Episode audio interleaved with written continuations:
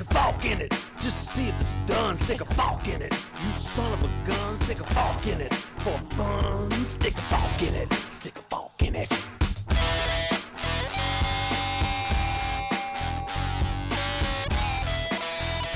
Hello Forkers, esto es So Fork It, el único podcast que es padrino de flora, fauna y otras vainas. Este es el episodio 218. Lego y whisky. Nunca me olvidaré de Juan, una amiga que es lobo, que perdió la última tuerca cuando dijo que en una economía con dos huevos es inaceptable y no hay que aceptar la inflación porcentuaria de cero o menos. Boom. Pues Boom. la semana pasada les consulté a ver si instalaba CarPlay. Sí, decidiste hacer hackear Me tu dijeron- carro por alguna razón. Enfáticamente que no. Ajá. Y yo dije, esta debe ser la mejor idea posible. Voy a instalar. Ok, ¿y qué tal te fue? Ok, te- tengo que empezar. Esto va a ser varias partes, ¿ok? tengo que empezar con un discurso de apertura porque yo estoy realmente orgulloso de esto, ¿ok? Y yo me imagino que la gente me oye y me dice, bueno, ok, al final lo que hiciste fue seguir unas instrucciones, ¿right? Y es verdad, pero las instrucciones no son tan buenas. Y al final te encuentras con muchos problemas problema. que voy a relatar, ¿no? Te encuentras con dificultades y me entusiasmó bastante y me llenó de orgullo dos cosas. Primero que ante las dificultades no fue que me rendí ya, sino que fui y le di una y otra vez, insistí, volví, bla, bla, plim, plim, plum, plum, plum, plum. Y al final, esa es la primera cosa de la que estoy orgulloso, que no me rendí, resolví todos los problemas. Y al final, Ujú. el resultado es grandioso. O sea, estoy feliz con el resultado. Tengo CarPlay en mi pantallita. Funcionan los controles del carro, lo cual tiene bueno y tiene malo. Ya hablaremos de eso. ¿Ok? Y, mm, y, este, y, y, y el carro quedó bien. O sea, no tiene piezas que le sueltas, no me sobraron tornillos, no, no hay demasiado olor a quemado, no mentira, no hay olor a quemado. Eh, funciona de verdad que perfecto, ¿no? Eh, casi, casi te tengo que darle razón, porque yo dije la semana pasada que, bueno, había que empezar por el software, y el software era lo fácil, y tú dijiste, ¿really? Algo parecido. Yo pensé que lo del software iba a ser un paseo. Lo del software, eh, eh, este es el proceso ¿no? que estoy describiendo. El software fue la primera dificultad. ¿ok? Lo del software parecía muy fácil. Hacías unos pendrive, los conectabas en el carro, seguías las instrucciones que te daban para que el pendrive hiciera lo suyo y este, ya está. El pendrive que yo tenía, buena marca, SanDisk, en una cuerdita de iTunes además, o sea, histórico. Oh Este, era solo de 4 GB, pero veo que me caben los archivos y digo, mi carro debe leer pendrives de 4 GB. Lo de 8 de 16 debe ser que esta gente usó 8 y 16 y no usó otro, porque no saber que hay de 4 y de 2. Tengo un montón de 2.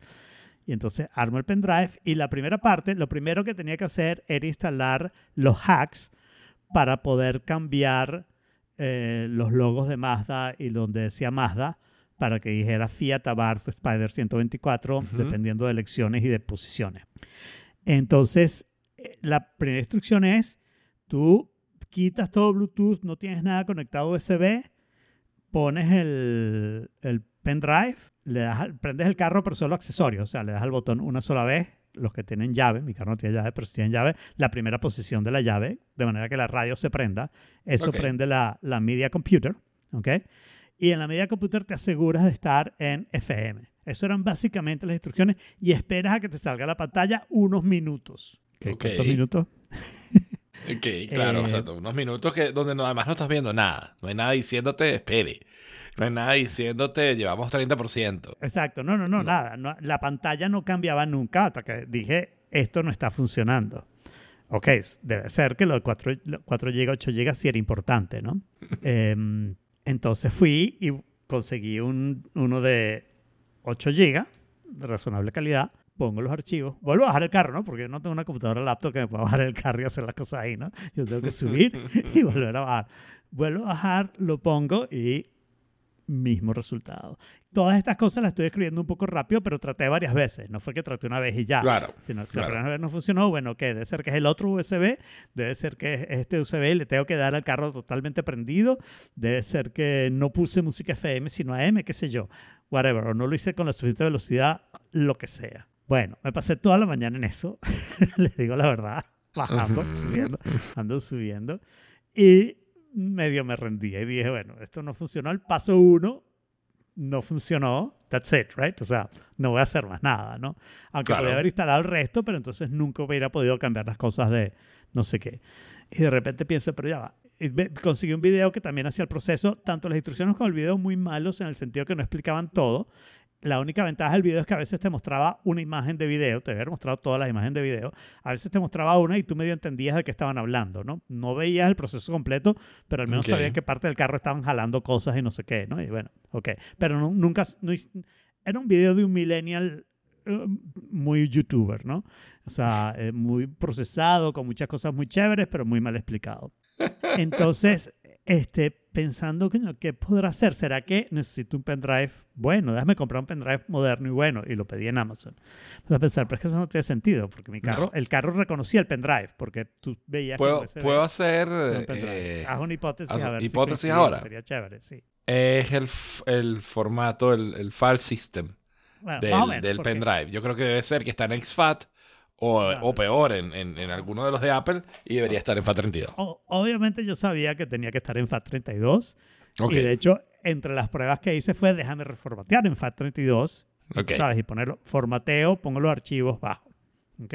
Claro, toda esta gente usa Windows. Y yo dije, ajá, ¿podrá hacer la Mac? Bueno, ¿qué hace la Mac que no hace Windows? Archivos de ese store. Exactamente, archivos invisibles que tienen un puntico y no sé qué, no sé qué. Entonces, ok, hay programas que te permiten bo- borrar esos archivos. Voy, instalo programas que te permiten borrar esos archivos, borro los archivos, Command Shift punto. Eh, no te los borra todos porque en algunos no tienes permiso, en otros no lo puedes hacer. ¿En Al serio? final, no puedes borrar todas las cosas que no puedes borrar todas las cosas desde la Mac y borrándolo de la Mac con ese tipo de ideas de programas o, o de la línea de comando. Yo pensé que el programa era mejor que la línea de comando porque me iba a robar las cosas que de Spotlight que no sé qué que, que te las vuelve a crear inmediatamente, ¿no? Entonces la borras y te la crea, ¿no?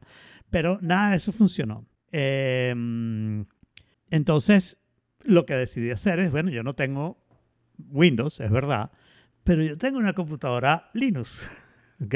¿Cuál? Que se llama el Steam Deck. Oh, mierda. Ajá. Oh my God. Entonces, me metí en el Steam Deck, ¿ok? Formateé en el Steam Deck. Esto lo hice con teclado y mouse, ¿ok? Porque sin teclado y mouse... No, mentira. Lo hice con mouse porque no podías tener teclado porque solo tengo dos puertos USB. En uno estaba el pendrive, en el otro estaba o el mouse o el teclado. Elegí el mouse porque, ¿no? Formateé No tiene Bluetooth. Como para conectar teclado y más por Bluetooth. Ah, sí, pues de repente podría haberlo hecho, pero. Ok. O sea, el teclado estaba ahí, lo hice, no sé qué. La única dificultad era ponerle nombre al, al, al pendrive, que yo quería ponerle Fiat. No necesitas ponerle Fiat, pero yo quería ponerle Fiat. Alto. ¿Tú no te compraste un hub USB-C arrechísimo, puro USB-C? Claro, podría haber conectar. ese hub de la máquina, no sé qué. Pero yo tengo un hub para el Steam Deck que tiene un puerto para corriente y dos USB A. Y eso Ok. era más fácil, ¿no? Entonces, bueno, Ok, chévere. Este, fui, pero claro, los archivos los tengo que pasar a la Mac, entonces era agarrar un pendrive, pasar esos archivos al Steam Deck, eh, no sé qué. En algún momento decidí, ¿sabes qué? Lo voy a poner con los dos pendrives conectados, sin mouse ni nada, pura pantallita y controles de videojuego. Y yo voy a pasar esos archivos así, aunque los pase a poquito a poquito, cut and paste, los voy a pasar así para que sea la forma más, eh, eh, eh, ¿cómo se llama? No archivos invisibles posible. Y en la Ujú. Mac y en, y en el Steam Deck le dije, muéstrame los archivos invisibles. Y efectivamente, en la Mac te muestra cuatro archivos, en el Steam Deck te muestra como ocho. Ok. Y ahí sí los puedes borrar. Pero bueno, no- decidí que no, yo los voy a copiar en este recién formateado archivo. Y eso funcionó. Nice. Funcionó de maravilla. El hecho pasa. Ahora viene la siguiente cosa que no pensé. Ese es el único paso en el que yo necesitaba hacer eso, pero yo lo hice en todos los pasos siguientes Ok. porque no sabía que en los otros pasos eso no importaba. Claro, en ese paso era importante que la el Fiat, la computadora de, de la media del Fiat, leyera el autorun y corriera eso automáticamente. Ujú. Entonces lo corre, pero esto no hace nada. Esto lo único que hace es que tú después puedas correr otros programas. Ok. Después de haber hecho la instalación. Ok, voy y creo el archivo de instalación donde tengo dos archivos que vienen de Mazda. O sea, estos archivos ya son oficiales. eh, excepto que Mazda no quiere que tú te los copies, quieres que vayas a la Mazda a ponerlos, pero yo no puedo ir a la Mazda porque mi carro es Fiat. Entonces, pirateas estos archivos, estos son los archivos que fueron difíciles de conseguir, los links que estaban en ninguna de las instrucciones funcionaban, pero bueno, Ok. los encontré en otras instrucciones. Todo esto sin un bajo. respaldo, ¿no? O sea, si, esto colapsa, colapsó el, el carro. Buenas noches. Gracias No, no, el carro a lo sumo no vas a tener la computadora de Nvidia. A la de media nada más. Ok. Sí, y, y al final la puedes llevar al taller y decir, bueno, ok, compra. Restaura. una Claro, no, pero de si pensé que el carro simplemente no encendía, pues y tenías que llam- llamar a No, una no, grúa no. desde. La- eh, Fiat no Hyundai ni Kia eh, y Mazda no es Hyundai ni Kia. Tienen separadas la computadora del, motor De Nvidia de la motor. computadora del Nvidia, ¿no? Ok. Sí se comunican, pero comunican solo mensajes, pues, para pararte los warnings y no sé qué y eso. Chévere. Ok. Ok. El paso siguiente, lo único que... Ah, y se me olvidó este detalle. En varios momentos de esto hay que apagar el carro, cerrarlo, esperar tres minutos y regresar para hacer el siguiente paso. ¿Ok?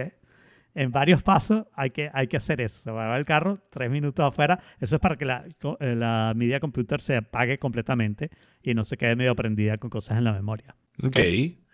Ok. Entonces, el, el segundo proceso, las instrucciones, simplemente dicen, sigue las instrucciones que te da Mazda. Yo te dije que te las bajara, ¿verdad? ok. Bajo el PDF de Mazda y sigo las instrucciones de Mazda. Y estas sí son un poquito más eh, como nerve-wracking, ¿ok? Ok. Porque tienes que apretar una combinación de botones para que te salga una pantalla de diagnóstico y empezar a ponerle números que tú no sabes qué significan, ¿no? Oh, mierda. 99 e- clear, enter. 99 enter, clear es la cosa. 3 enter, clear. 2 enter, clear.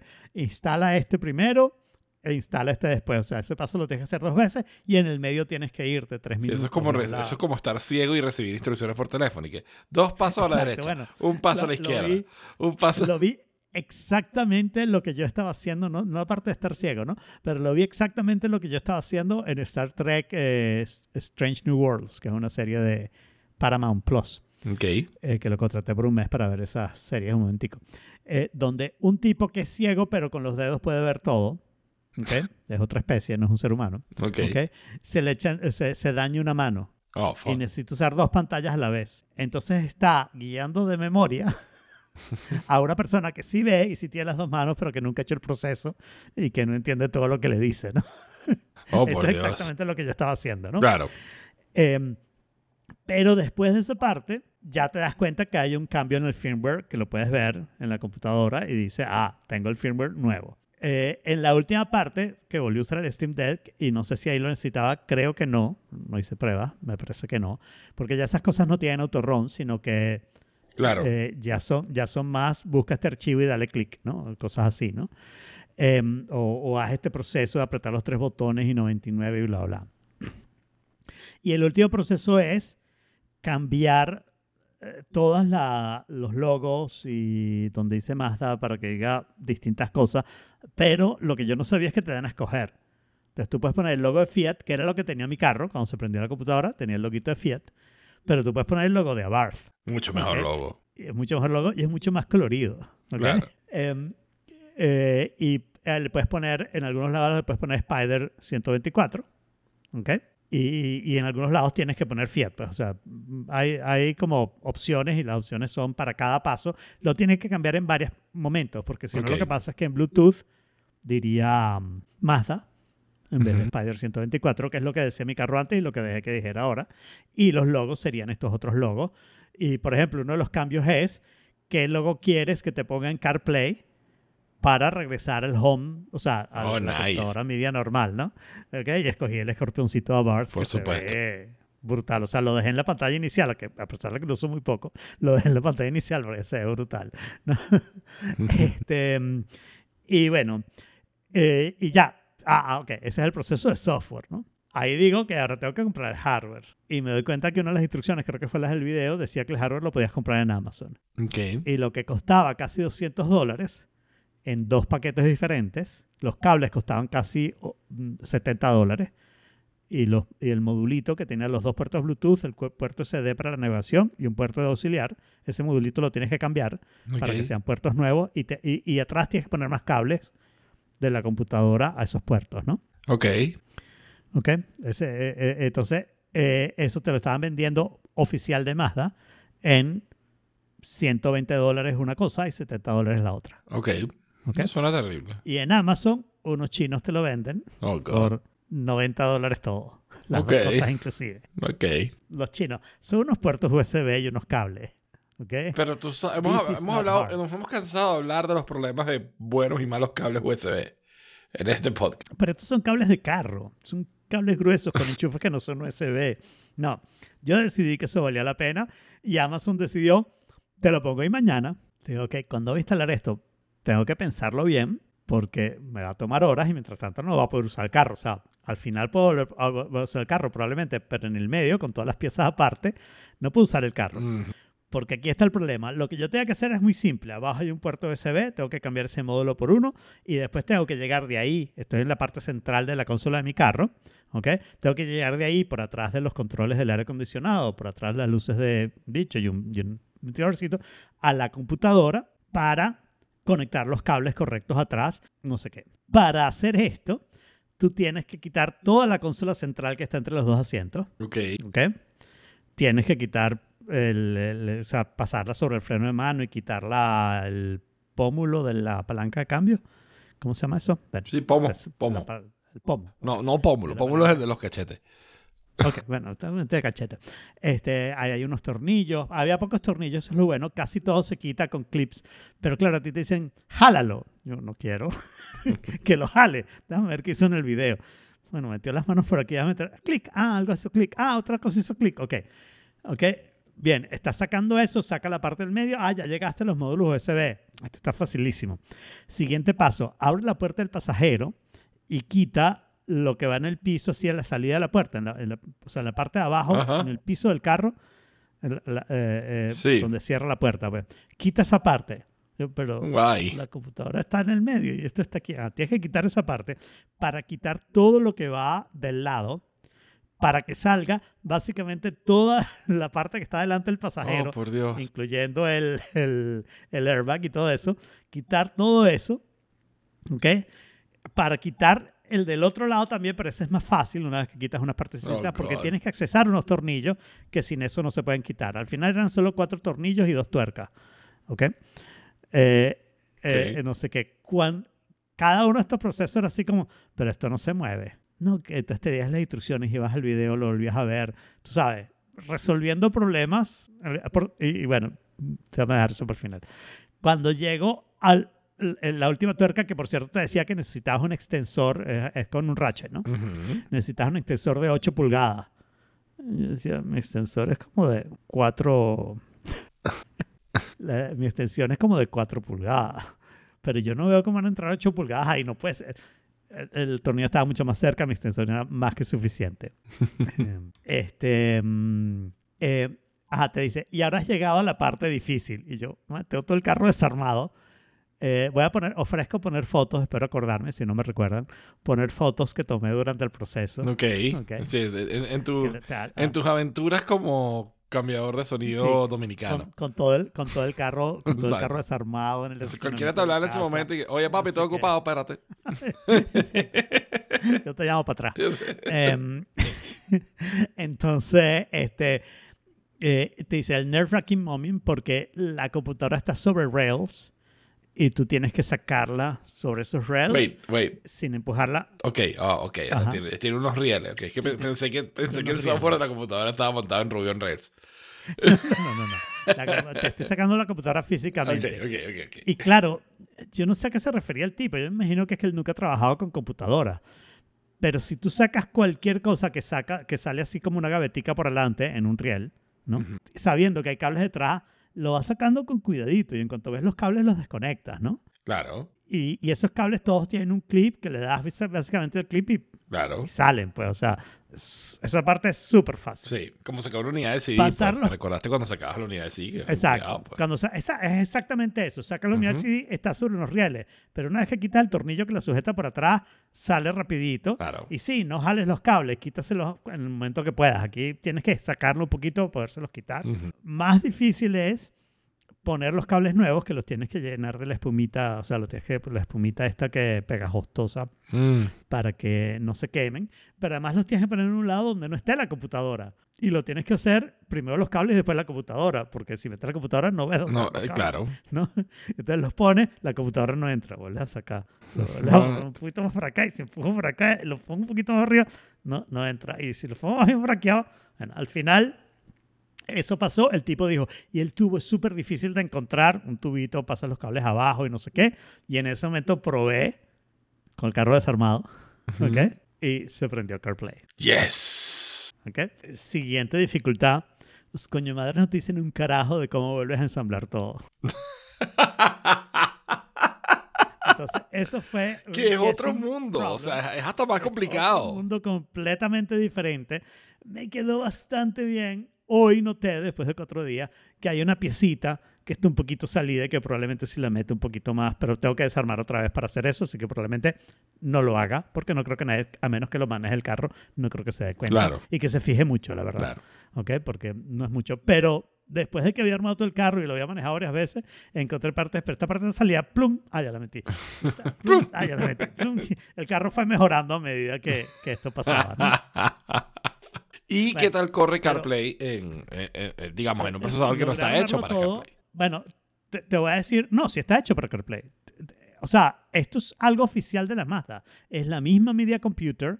El- eh, los cables y el puerto USB, ok, no son de Mazda, pero son igualitos, son clones de los de Mazda. Ujú. ¿ok? Y es la misma computadora. Claro, es una computadora de CarPlay de 2017, lo cual quiere decir que fue hecha Claro. en el 2013, por ahí, ¿no? P- Porque eh, una vaina vieja, Ujú, obviamente, ujú. ¿no?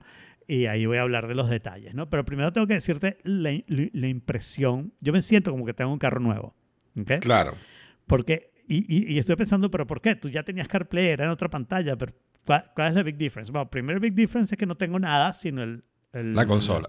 radar detector y, y mi consola normal. Ujú. pues, o sea, el carro se ve normal, no se ve como si yo fuera un piloto de, de F-16. Este, pero la otra parte que estuve pensando es, claro, la pantalla del carro básicamente tenía los colores de Fiat, plateadito y un vino tinto ahí, de- el color del, del escudo de Fiat. Esos eran los únicos dos colores que usaba en toda la pantalla. Era una pantalla, mm, ok, no es eh, blanco y negro, pero es bastante cerca de blanco y negro, ¿ok? Era blanco, negro y rojo, pues. Ujú. Entonces, la verdad es que en mi cabeza nunca había pensado, esto es una pantalla LCD que puede poner millones de colores perfectamente y sin ningún problema, pero nunca lo había hecho, ¿entiendes? Es como tener un televisor en donde solamente tengas el terminal, Claro. ¿no? Entonces, todo es blanco y negro, de vez en cuando hay un colorcito y de repente ves un video corriendo en el televisor. Y digo, Y pero sí, esto claro, fue- sí. claro, es- es- pero es shocking, ¿no? Y eso me pasó desde que vi el simbolito de, de Abarth, porque el simbolito de Abarth tiene negro, blanco, rojo y gris, ¿ok? Y amarillo, ¿ok? este, y lo hacen con sombrita, como si estuviera reflejado, y se ve una vaina bellísima, mucho mejor que el de Fiat, que es el oficial. Esto es una cosa hecha por hackers y esto es algo que también quiero contestar. Yo puse que había hackeado Car- CarPlay y bueno, lo que hiciste fue seguir unas instrucciones, como decía antes, ¿no? Pero alguien lo hackeó. Es verdad que yo solo seguí instrucciones, pero hubo alguien que hackeó Exacto. la media computer para que hiciera todas estas cosas, en particular cambiarlo todo. Y cambié absolutamente todo y las animaciones son mucho mejores que las de la Fiat, ¿no? Eh, déjame empezar por lo bueno y después te voy por lo malo que tiene el proceso, ¿no? Eh, y algunas cosas son buenas y son malas, ¿no? Eh, Es algo curioso, porque me parece eso tan, tan, tan, tan nicho. O sea, no es un carro demasiado popular. para ok, nada. este. Entonces, ¿quién, ¿quién es el hacker? O sea, ¿cuál es la demanda No, que hay de esto? La demanda tiene que ser mínima. Cero, cero, o sea, cero. Yo me imagino que es un proceso como, como hacer como la creación, la invención del pan, ¿no? Que se inventó en varios lugares en el mundo. Esto fue un proceso en el que alguien descubrió que él podía poner eh, el software de Mazda en, en este CarPlay, o sea, en, en esta computadora de. Nvidia, ¿no? Y entonces descubrió eso, pero eso no funcionaba. O sea, conectabas el, el teléfono y, y no te da CarPlay. Entonces otra persona dijo, ah, es que los puertos que tienes ahí son chimbísimos. Me doy cuenta porque casi no tienen poder. Para CarPlay necesitas unos puertos USB 3.0. ¿Ok? Pero te puedes comprar el módulo de CarPlay de la Mazda, que es 3.0. ¿eh? Que t- la diferencia es que tiene una- un telefonito al lado del puerto. Claro. Y ese va a funcionar. Ah, pero no funciona solo, necesitas los cables. Y alguien dijo, yo no estoy dispuesto a que mi Abarth bellísimo diga Mazda cuando lo prendo. No, sé que está hecho en Hiroshima, en la misma planta que el Mazda Miata, pero mi Fiata tiene Fiat. que tener un logo de, de- distinto, ¿no? Y entonces esa persona, o sea, tenías que haber conseguido a alguien que le gusta la barra de tus carros deportivos y sabe lo suficiente como para hackear la computadora y, y reconocer qué cosas había que hacer. De repente esto es ayudado por la Fiat. O sea, de repente hay alguien que trabaja en la Fiat que trató de que le sacaran CarPlay al carro y la Fiat dijo que no porque es bruta. Puede ser. Puede ser, no sé, pero está, es, es demasiado Porque la particular. verdad, es que la verdad esto es algo que yo te diría, si tú llamas a tus clientes y les dices, danos 300 dólares y te instalamos CarPlay en tu carro, yo estoy seguro que muchísima gente lo hubiera hecho y hubiera estado feliz del servicio de la Fiat que vende un carro en el 2017 y en el 2018, 19, qué sé yo, te, Monta CarPlay. te da Ujú. CarPlay. ¿No? Yo creo que lo hubiera hecho, por ejemplo. Claro, tú hubieras sido uno de esos feliz. ¿ok? Y eso me hace orgulloso porque solo pagué 100 dólares. Y el sudor y las horas de trabajo. pues, ah, ¿Quién está contando esas cosas, no? Ajá. Eh, el CarPlay funciona súper normalmente. ¿ok? La cosa buena es que está en tu carro y ahora tiene todo lo de tu carro, los botoncitos del volante, el control por Claro. aquí, eh, con, con los botones y el no sé qué. Eh, y, y bueno, y eso funciona perfectamente. Y de lo bueno que puedo decir, mira, tengo CarPlay en mi consola y, y todo funciona bien y, y ya está hecho y me costó 100 dólares. Eso es lo Claro. bueno, ¿no? Eh, pero, por ejemplo, eso que digo que funciona con los controles del carro es bueno y también es malo. Porque mi CarPlay, el touchscreen lo podrías usar en cualquier momento. Ahora este, si estás, si el carro se está moviendo, ya no hay touchscreen. Porque ese touchscreen se apaga con el movimiento ¿En serio? ¿Ok? Ah. Sí, la mayoría lo hacen. La mayoría de, los, de las consolas lo hacen, ¿no? Pero consolas viejas, Entonces- porque yo me he montado cualquier cantidad de carros que tienen CarPlay.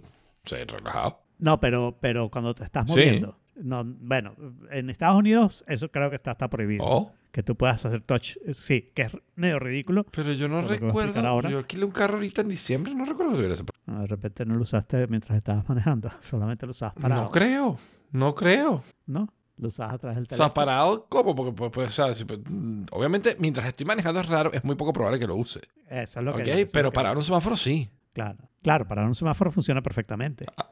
Es cuando el carro se está moviendo, el touch deja de funcionar. No recuerdo ese particular. Tendría que. eh. Exacto. O sea, se- seguro que sí. Seguro, o sea, eh, seguro que sí si, le- si no era un CarPlay adaptado. Ok. ¿ok? Entonces, bueno, pero bueno, tienes el control. ¿Y el control qué es? El control es una especie de joystick que se mueve norte, sur, este y oeste. Y además gira. Ok. ¿no? Y el problema con eso es que la interfaz de CarPlay no se adapta muy bien a, ese- a esa partecita. Claro. ¿no? Porque qué significa girar, qué significa ir al norte al sur, es algo que tienes más o menos descubrirlo, ¿no? Porque la pantalla de CarPlay está dividida en columnas, ¿no? La primera columna es la que tiene los iconos y el eh, si vas a por tener todas las aplicaciones o, o la otra pantalla que tiene como dos columnas más, ¿no?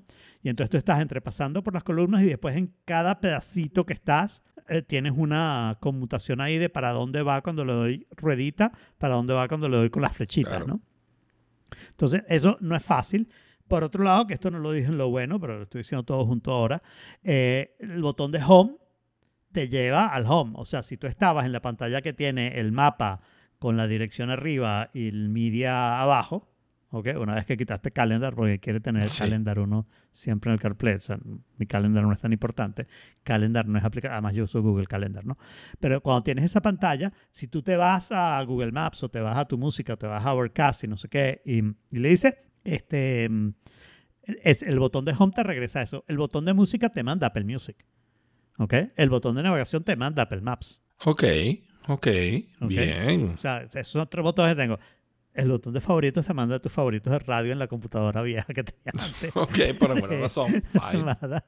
Bueno, ok, está bien, así es la vida. Pero el botón de back, back, back, ¿sabes? Eh, eh, eh, está bien, pero tiene ese problema de que, de que tienes que descubrir cómo funcionan esas cosas. Em, ¿Qué más puedo decir? ¿Qué más puedo decir? Eh, ah, ok. Una de las cosas que tengo que decir, lástima que Jorge no está aquí, porque estoy seguro que él aprobaría de esto, es que las primeras veces que aprendí el aparato, varias veces salió más. Ok. O sea, salía el logo de Mazda y después se cambiaba el otro. Hasta que se Mazda, después acostumbró. cambiaba el otro. Hasta que se acostumbró. No lo he vuelto a ver. No sé si es que me estaba fijando menos que la primera vez que lo prendía. ¿Prenderá? Claro, ¿No prenderá? claro. ¿Prenderá? ¿No prenderá? Ahora, lo que sí tiene, lo peor, que esto contesta la pregunta, tú decías, la computadora que no está como hecha para CarPlay, no sé qué. Lo que sí tiene es que tú, digamos, entras en el carro, conectas el teléfono, prendes el carro. El tiempo que tarda entre eso a llegar a CarPlay es bastante largo. Me imagino. ¿ok? O sea, la computadora prende, hace los loguitos, hace la animación, no sé qué, eh, prende la computadora normal y después de un rato que dice, ah, conectaste un CarPlay, déjame ponértelo, puede ser que quieres eso y te lo Claro. pone.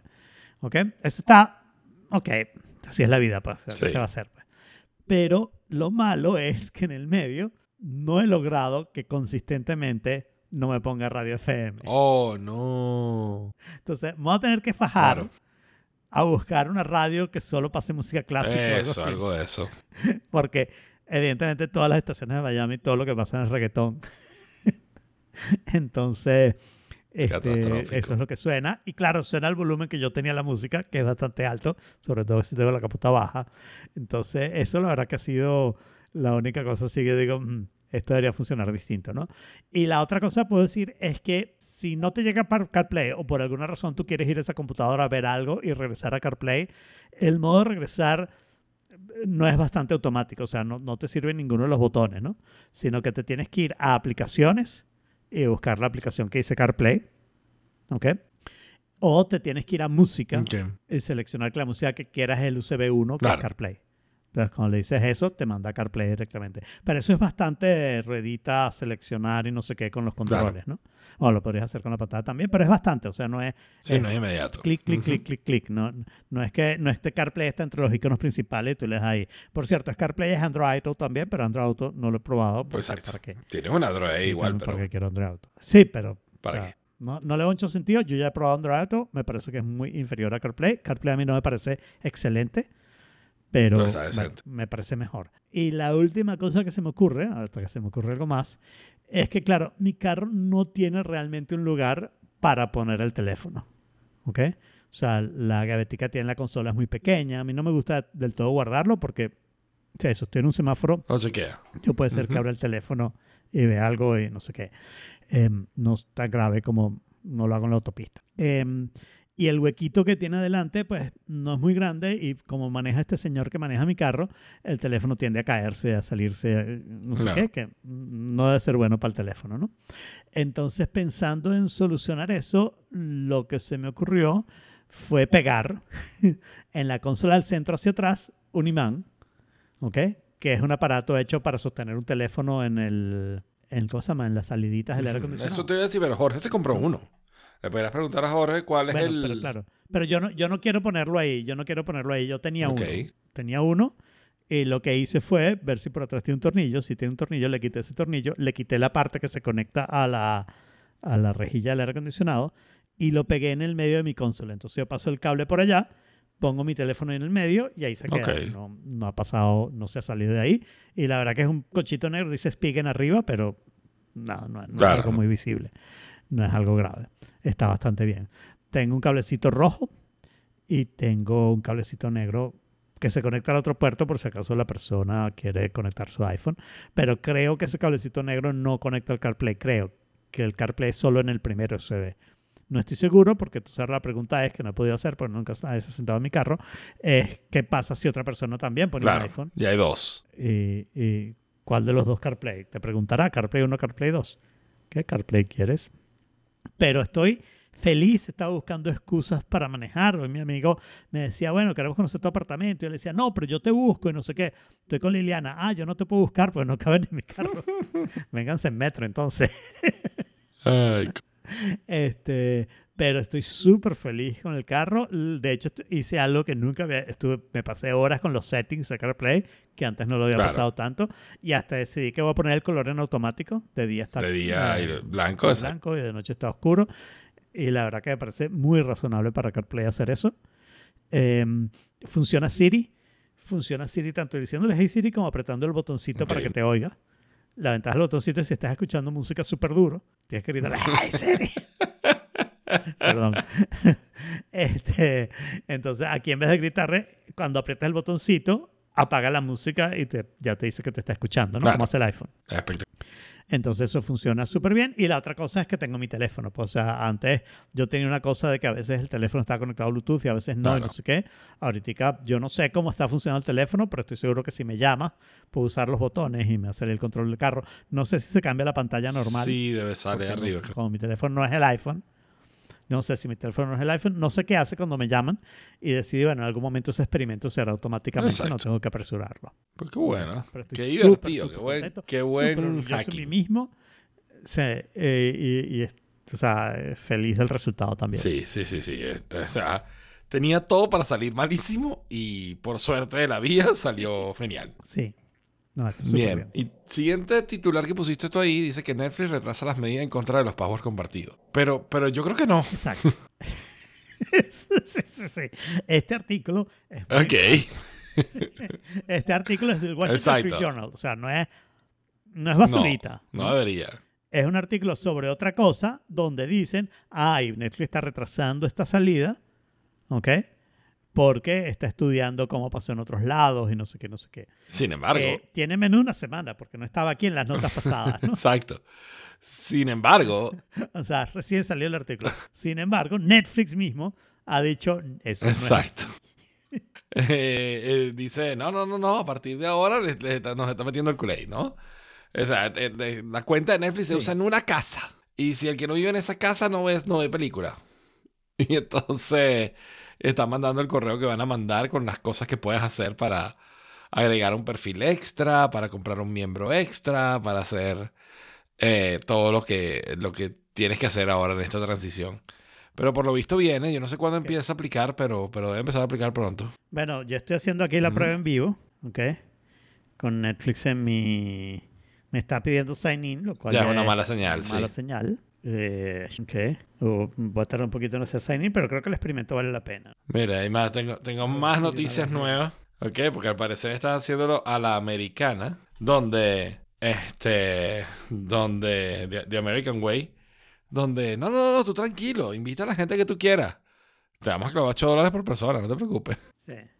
Pero mira, entré en mi Netflix normal y parece funcionar normalmente. Tengo que ver The Mother Pero de, al, casa- antes de que me salgan. al parecer, creo que a lo mejor cuidado si no te cobran extra este mes y ya está, o sea. No, no, no, no, no, porque lo que, lo que pasa es que ese email se lo está mandando a la persona, ¿ok? Y tú tienes que crear la cuenta. Y lo que van a hacer es que si yo me quiero hacer login y no estoy en la casa, y yo no estoy en la casa de esta cuenta, ¿ok? Si yo quiero hacer login y no estoy en la casa, a mí me van a pedir un código. ¿ok?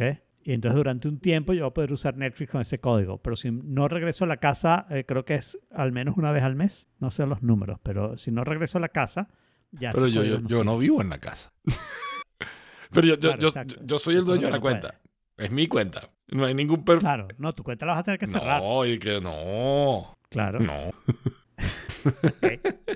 Ahí está todo lo que yo he visto, todos mis historias. ok, Claro, claro. O sea, lo, lo que va a pasar es que tú vas a tener que decir, eh, eh, esta es la casa. Pero tú vas a poder decir eso con un IP venezolano. Vaina. Español, Eh, no, bueno, no. para eso tengo mi NordVPN, Ok. ¿no? Pero, pero la cosa es dónde. Claro. O sea, esta es mi casa. en. NordVPN, pero claro, pero como ese VPN va, ese número IP Claro. va a cambiar, la siguiente vez que claro, no estás en tu casa, pero, pero no eres en Ohio. Y yo que no, no, en Ohio con quién. Yo no estoy en Ohio para nada. Yo estoy muy contento. Yo no estoy en Ohio. Exacto. Este, esto va a funcionar así. Lo que puede ser es que yo haya sido el primero que se metió en Netflix. También creo que hay que esperar, porque a veces estas noticias las ponen como ya esto está pasando, y en realidad es que le llegó una Claro, persona, pero Netflix va a claro. tardar tres meses en hacer a todo el Mira. mundo. y entonces sí, Netflix Mira. decidió retrasarlo. Pero Yo te voy a contar, El dueño de la cuenta a va a recibir contar- un email. Eso es lo yo te primero voy a que contar mi historia de, de mi familia Spotify. En mi familia Spotify, que también hizo el enforcing de que tienes que estar en la misma casa y todo ese peo, ¿verdad? Mi familia Spotify somos seis. Cada uno vive en un país distinto. Cada uno. Uno está en Dominicana, el otro está en Estados Unidos, Elisa. El otro está en Canadá, el otro está en Francia, yo estoy en España y el otro está en Chile. Cada quien vive en un país distinto. Pero Netflix, pero este, YouTube, eh, vaina, Spotify nunca agarró, o sea, tenía, tenía mi casa creo que de Washington. Y entonces después eventualmente en una transferencia de algo borró la dirección de la casa. Y me, ¿sabes? Me- cada vez que yo entro me dicen, pero pon la dirección de tu casa. Y yo no. y estoy ahí en ese, los tengo en el limbo, en, en el cual no saben cuál es la casa y por consecuencia no hay manera de... Pero, pero yo creo, creo que Spotify funciona distinto. Porque yo tengo Spotify, mi cuenta está en mi casa. La gente que entra en mi familia tiene que poner la misma dirección exactamente. Pero solo tienen que poner la dirección. Claro. Después de eso pueden estar en cualquier parte del mundo. Yo creo que la cuenta de Spotify sí es una cuenta con seis usuarios. Claro. Punto. ¿Ok? Lo que pasa es que tú quieres saber que la persona que está entrando diciendo, ah, yo también soy usuario, está en la misma casa. Al menos sabe cuál es la casa. Pero no tiene por qué reportarse al IP de la casa, ni tener el mismo IP tuyo, ni nada por el estilo. Netflix lo que va a hacer es, en algún momento va a decir, esta es la conexión principal, tiene que venir de este sector y por un tiempo es este IP, cuando cambia, cambia y te lo hago verificar o algo así. Va a ser un pedito. Y está chequeando, por cierto, una de las cosas que está chequeando es que te estás conectando al mismo No imagínate. Pues bueno, se van a quedar sin mis reales. O sea, en algún momento a la dueña de esta cuenta le van a decir, eh, si tú eres la dueña, vota a todos los que no están en tu casa y dinos exactamente cuál es la cuenta que está en tu casa. Entonces, cu- cuando eso pase, es que a mí me van a empezar a saber, Claro. dame un código, dame- Claro. pídeme esto, no sé qué. Yo voy a hacer lo mismo con Spotify. Ignorarlos deliberadamente hasta que algo explote. Claro, claro, claro. Y, y ve a ver si Claro. los puedes engañar. Pues. Bueno, tienes que, queda más remedio. Exacto. Sí. Yo, eh, eh, no sé. A mí me parece genial los casos que tuvieron en Canadá. Bueno, primero los niños que están en college, ¿no? Ellos no pueden usar tu Netflix. Están en college por cuatro meses, no pueden usar tu Netflix, ¿por qué no? Y, y después hay un señor que decía, yo tengo una cuenta de Netflix en mi casa y tengo una televisión que tiene Netflix en mi oficina. Tú me estás diciendo, yo necesito dos cuentas de Netflix cuando soy la misma persona. Yo no voy a usar las dos cuentas al mismo tiempo. O sea, es una de estas personas que un stream le basta porque vive solo. Lo que él quiere es usar su cuenta de Netflix en su oficina, pero no hay manera que esa televisión Claro. se conecte al wifi de mi casa, porque no la voy a llevar Obviamente. al mes a mi casa para que se conecte. Entonces, dame una solución y es ridículo. Es ridículo. Yo creo que esto al final Netflix lo va a pagar de una manera u otra. Sí, probablemente más caro O sea, lo que pienso. Lo va a pagar. Pero sí, es interesante que las noticias están muy chimbas, la verdad. Ah, las noticias están muy chimbas. Algunas de estas noticias están Ujú. terriblemente malas. Y a mí me gustaría saber cuál es. Y yo no estoy seguro que sea la del Wall Street Journal. ¿ok? O sea, es posible que Netflix esté pensando en retrasarlo. Pero estos tipos se enteraron de este email y lo están poniendo ahí sin haber verificado demasiado. Y bueno, hay que esperar a que alguien nos diga en Estados Unidos. Claro. Recibimos el email que... Y aquí tenemos dos personas. Bueno, Bueno, email. claro. Pero yo no soy el dueño. Pues. Bueno, pues yo también soy media, porque yo también está afuera, entonces también. Claro, pero, Claro. pero tú eres el dueño. O sea, el- el- la cuenta de email que está ahí, que es el login que todo el mundo usa, ¿ok?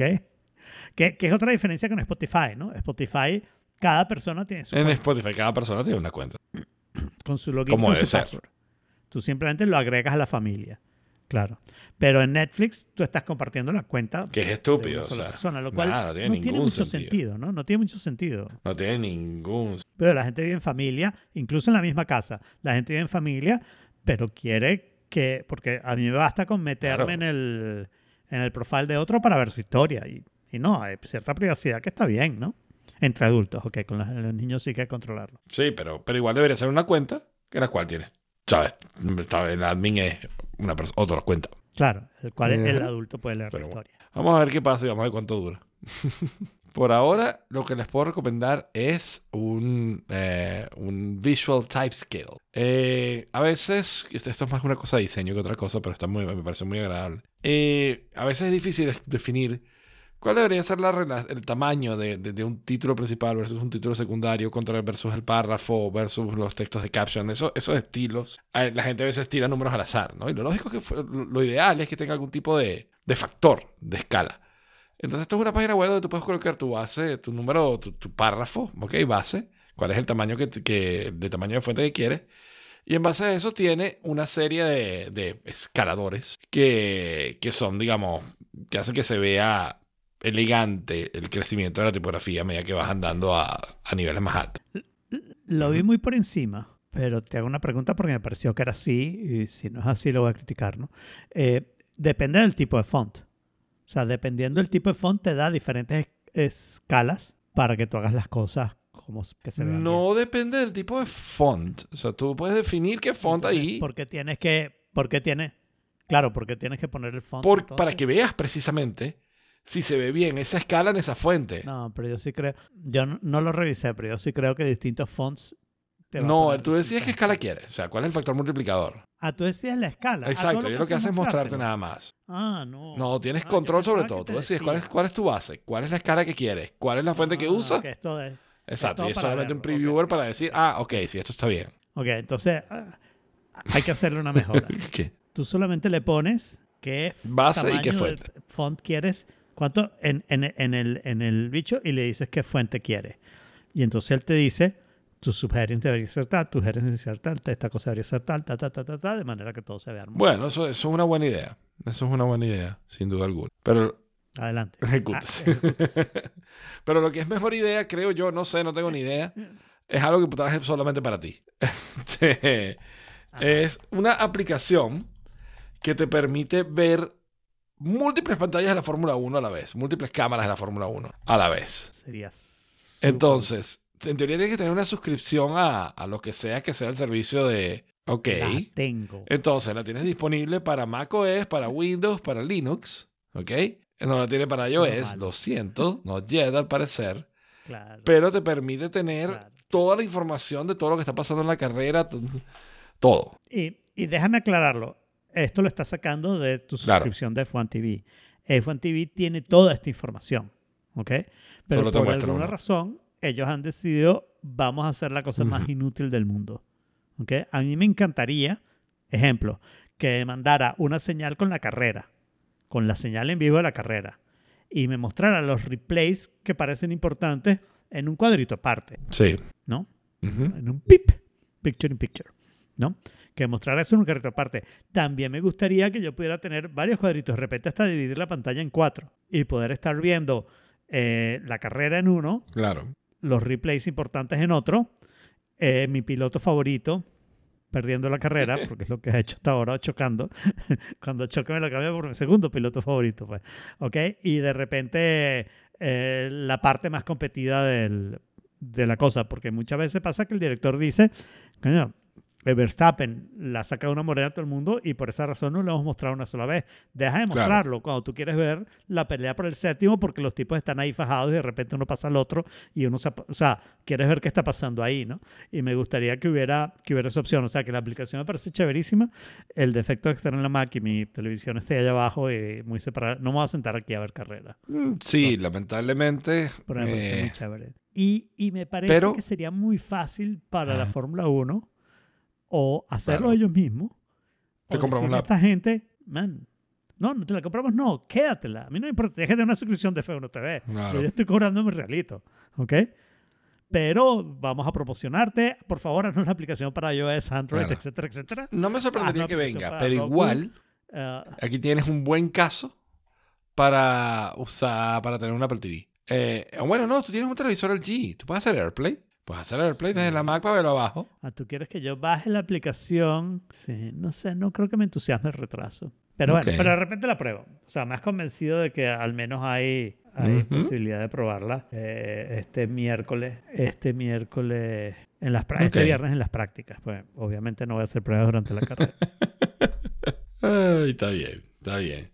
Y lo otro es que hoy salió ya, ya afuera del beta eh, Ivory para Mac.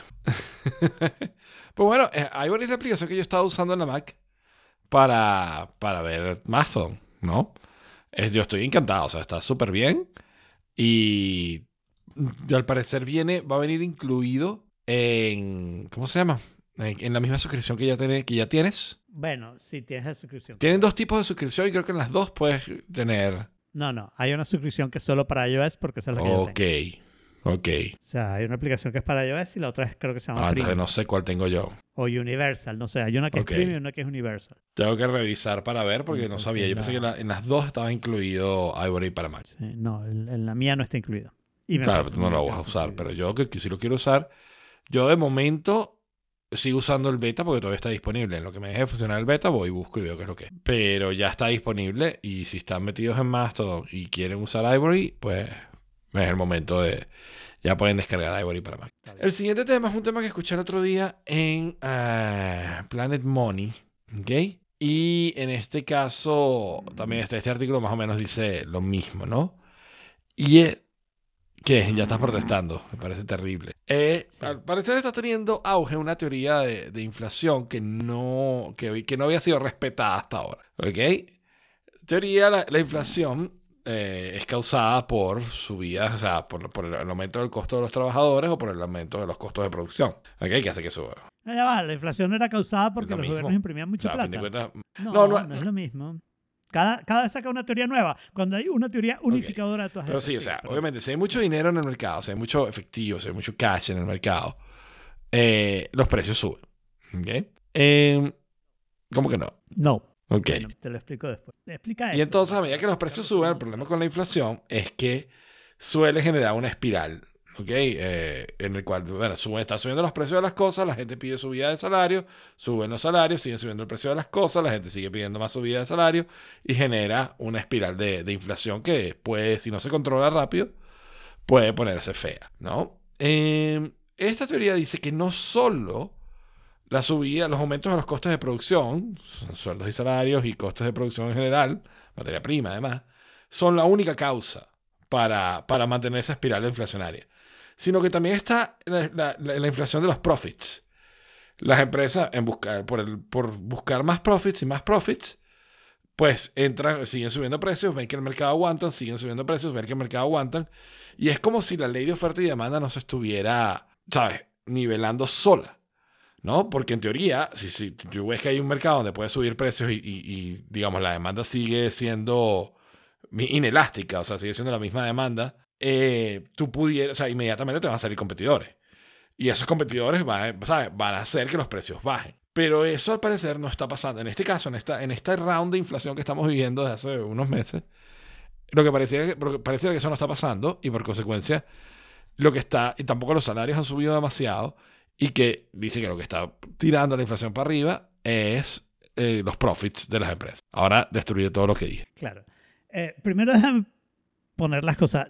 Eh, Subir los salarios no tiene por qué subir la inflación. Si tu empresa tiene muchos profits, tú podrías subir los salarios, mantener los precios y eso no va a producir más inflación. ¿Ok? Claro, pero ¿quién hace O sea, eso? que subir los salarios, que subir los salarios, que subir los salarios sube la inflación es una idea errada. Que subir los precios sube la inflación es una idea errada. Porque lo que tú dices, si, si, tú, si tú lo que compras es solamente Lego y whisky, tú y yo Ok. solamente compramos Lego y whisky. ¿Ok? Es medio realista. O sea, tú compras Lego, yo compro whisky.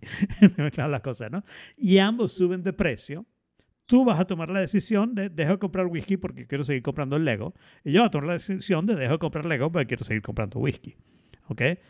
Y dependiendo de cuánta gente en ese mundo de whisky Lego que, que estoy creando, de repente cuánta gente se va por un lado para el otro, una decisión subir precio o subir mal va a ser buena o mala.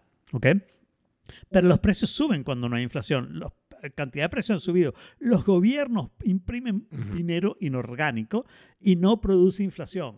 ¿Por qué ocurre esto y cuál es la causa única? Hay una sola causa de la inflación y esta teoría se sabe y los que no la saben es porque quieren escribir artículos, pero no hay ninguna razón para no darse cuenta que esta es la teoría correcta, ¿ok? Que para la inflación y que no para la inflación. Eh, que genera la inflación y que no genera la inflación. Hay momentos en que los gobiernos imprimen dinero inorgánico y la inflación no sube. ¿Por qué? La confianza en ese gobierno es Vamos a imaginarnos, tú tienes una fábrica. Ya va, no, eso lo hablamos después. La confianza es la clave, pero estás, en lo correcto. Pero, pero vamos a decir qué es lo que puede pasar. Si tú tienes una fábrica que está funcionando al 50%, haces clips, ¿ok? Y el gobierno eh, imprime más plata y por esa razón más gente compra clips. Bueno, tú pones tu fábrica al 80% y no pasa nada. Si tu fábrica estaba al 99% y el gobierno quiere más clips, no hay manera, ¿ok? No hay clips para todo el mundo. Y entonces le vas a subir el precio a los clips, lo cual produce inflación. En el primer caso no se produce inflación, tú simplemente aumentas tu producción porque tenías una fábrica que estaba medio utilizada, ¿ok? Lo cual te hacía no ganar eh, por producir más. Entonces ahora estás produciendo más, estás ganando más, estás feliz, no aumentas los precios, porque aumentar los precios va a hacer que competidores puedan entrar. Pero cuando ya estás vendiendo el 100% y tienes 100.000 clientes nuevos, tú le dices, bueno, si quieres los clips, págame más que el otro, porque, porque ya tengo quien me los compre, ¿no? O sea, eh, eh, ahí en ese caso, entonces imprimir dinero inorgánico no necesariamente genera inflación. Subir los sueldos no necesariamente genera inflación. Y que las compañías quieran más profit y suban los sueldos, que la compañía in- incrementen sus profits, no genera inflación. Lo que genera inflación es que la gente crea que hay Pero a medias. Si la gente cree que hay inflación, Porque si tú tienes más no, no, profits, absolutamente. tanto como empleado con un Si la- sueldo, o como Ya empresa, ya como va. tal, estás dispuesto a gastar más. Estás dispuesto a pagar más por los mismos bienes y servicios. Por consecuencia, el mercado se empieza a inclinar hacia la subida de precios. Y no importa pero es porque eres tú. El problema es que cuando es que si tú eres el único que cree, que cree que hay inflación, eso no va a hacer nada. Es cuando la mayoría de la gente cree que hay inflación. ¿Qué es lo que pasa? Va a haber inflación. Mi salario actual se va a disminuir, deja de pedir aumento. Eso genera inflación. Va a haber inflación. Mis profits se van a disminuir, deja de aumentar los precios. Se van a disminuir porque la gente me va a subir los precios de las cosas, ¿no? Entonces deja de aumentar los precios. Y ahí hay un efecto que es, y esta es la parte que se niegan a ver, pero es súper obvio, que es eh, ¿Mm? recursivo, feedback, que es de feedback, ¿no? El hecho de que haya inflación no es solo una razón para subir los precios, es una excusa para subir los precios. Porque si la gente espera que los precios suban más, Para ese es el momento precios. perfecto para subirlo. Así no te han subido los precios a ti, tú le subes esos precios previniendo que en el futuro te van a subir los precios porque hay inflación. Y mientras la gente crea eso, no importa a qué nivel pongas el interés, no importa qué disciplina fiscal ejerza tu puto gobierno socialista, comunista o capitalista, ¿ok? No importa lo que hagas. Mientras la mayoría de la población crea que va a haber inflación, va a haber una presión de todos esos factores para que No, los pero tú suban pudieras. y haya inflación. Y va a haber una... Y ya va, y ya va. Y, y también pasa con la gente. Si tú crees que va a haber inflación y estás pensando que el año que viene querías cambiar la nevera, dices, la cambio ahora, Sí, porque el año que viene va a ser más cara. Y la cambias ahora, lo cual genera inflación, porque estás teniendo más consumo que lo usual, lo cual genera inflación. Entonces, es la gente y es la inflación es un fenómeno eminentemente psicológico. Sí, Y eso lo hace difícil. En buena parte de acuerdo. Pero, pero, no, yo estoy en buena parte, porque hay una parte que no. Hay una parte que creo que le falta a esa Pero le- Pero esa parte es mala. Tú mismo lo estás diciendo. Esa parte en la que no estás de acuerdo es mala. Ya, checkmate. eh, la parte que falta es que creo que le falta a tu análisis es que la mala. si. No es mi análisis, perdón. Esto es una teoría económica perfectamente Claro, aceptada. pero o sea, no es el único factor. O O sea, si yo eh, creo que la, eh. si la nevera va a costar más el año que viene y estoy dispuesto a comprarla ahorita, y como yo hay muchas personas, hay un exceso de demanda por una, gran- Una, una gran, parte, de personas. Una gran parte Hay, de personas. hay un exceso de demanda por, por nuevas neveras. Entonces, eso va a generar a corto o mediano plazo que haya más competidores y que salgan nuevas marcas de nevera, que va a hacer que baje, que baje el precio. No, eso es que eso no, eso, eso no sirve. Ese es el problema. Eso no sirve. Porque esos competidores creen que va a haber inflación. Y entonces los competidores no están pensando en sus costos actuales, están pensando en sus costos. No, pero es que el, el eh, competidor entra- el competidor nuevo entra en el Y el mercado que al precio que está ahorita. Y está tratando de ganar una ventaja competitiva. pero que ya ha subido porque, el- baja el la precio. persona porque la persona que te hace la no porque la persona que te hace la nevera está pensando la que la- con la que estás tratando de competir nevera A vamos a decir la, la nevera establecida la nevera A esa es la marca que todo el mundo está comprando ¿ok? ese, ese está subiendo el precio a pesar de que sus costos no dan el nuevo no va a decir yo voy a usar los precios viejos de nevera A no de repente usa unos precios más Claro. bajos pero va a usar unos precios altos y si a esa persona la gente dice, ah, mira, esta cuesta un poquito menos, déjame comprar pero esa". frena la Y, subida. y porque hay inflación, ¿verdad? No frena la subida un carajo. Porque en el momento que esta persona ya está vendiendo suficientes neveras, ¿qué hace? Sube el precio.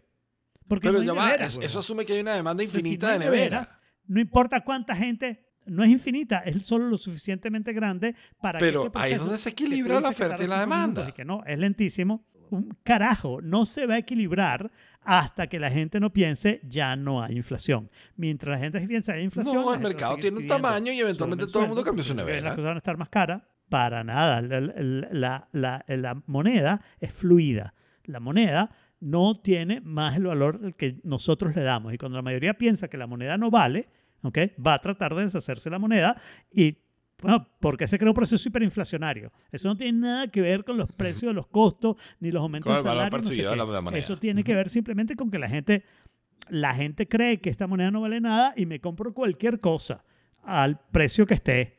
¿Ok? No hay ni tiempo de poner los precios nuevos y no sé qué. ¿Por qué ocurre eso? Porque no hay estabilidad. Esa estabilidad que tú asumes está ignorando, mm, famosa teoría de Smith de la oferta y la demanda, ignora totalmente el factor psicológico de las cosas. Entonces, claro, la gente compra las neveras, hay gente que no va a poder comprar nevera. ¿Qué pasa si te dañan la nevera en ese momento? Que pagas todo lo que puedas, todo lo que estés en capacidad, por una nevera nueva o por reparar tu nevera vieja. Esas cosas producen inflación y no hay un límite.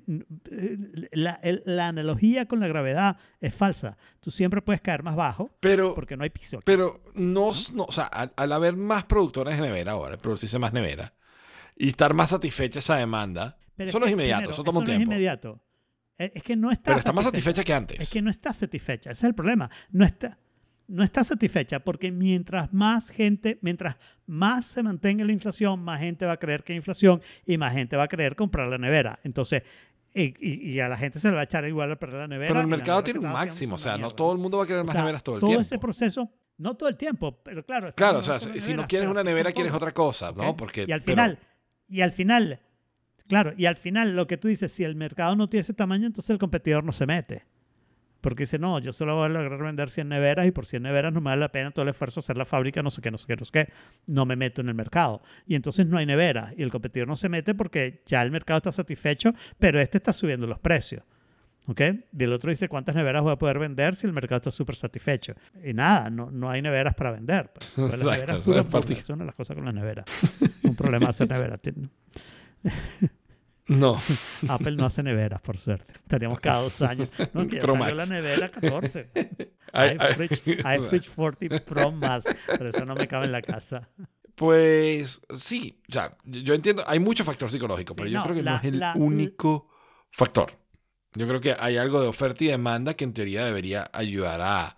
Y por eso es que controlar tasas de interés ayuda, porque tú lo que estás haciendo ahí es... Pero ayuda. ¿Cuándo ayuda? ¿Cuándo ayuda? Tarda o sea, ¿cuánto muchísimo. tiempo tardas en controlar la tasa de interés? En los años 70, en los años 70, eh, de Carter estuvo años y años con un tipo, ¿ok? Que decía, hay que subir la tasa de interés, hay que subir la tasa de interés, y Carter le dio la razón. Perdió la elección en parte por eso, porque las tasas de interés suben, el país está en recesión y sigue habiendo inflación. Y llega Reagan y dice, yo voy a arreglar esta vaina, no se preocupen. Y la gente le cree. ¿Y qué hizo Reagan? El mismo tipo del Fed, quédate. Y sigue subiendo los intereses. Y sigue subiendo los intereses y al año... Tardó, pero funcionó. E- Explícame eso. Explícame eso, claro. Pero entonces la gente dice, es que necesitabas todos los años. Mentira, lo que necesitabas era Ronald Reagan, que la gente confió que él iba a controlar la inflación, haciendo la misma mierda que había estado haciendo Carter, Mm. pero cuando Carter lo decía nadie le creía. O ¿Cuál es tal vez simplemente tardaba, Y- y porque el mercado tarda, o sea, a- ante estas medidas, eh, el otro lado del mercado, no, no, no, no la demanda del consumidor, pero los factores de producción tardan en reaccionar a la demanda del consumidor.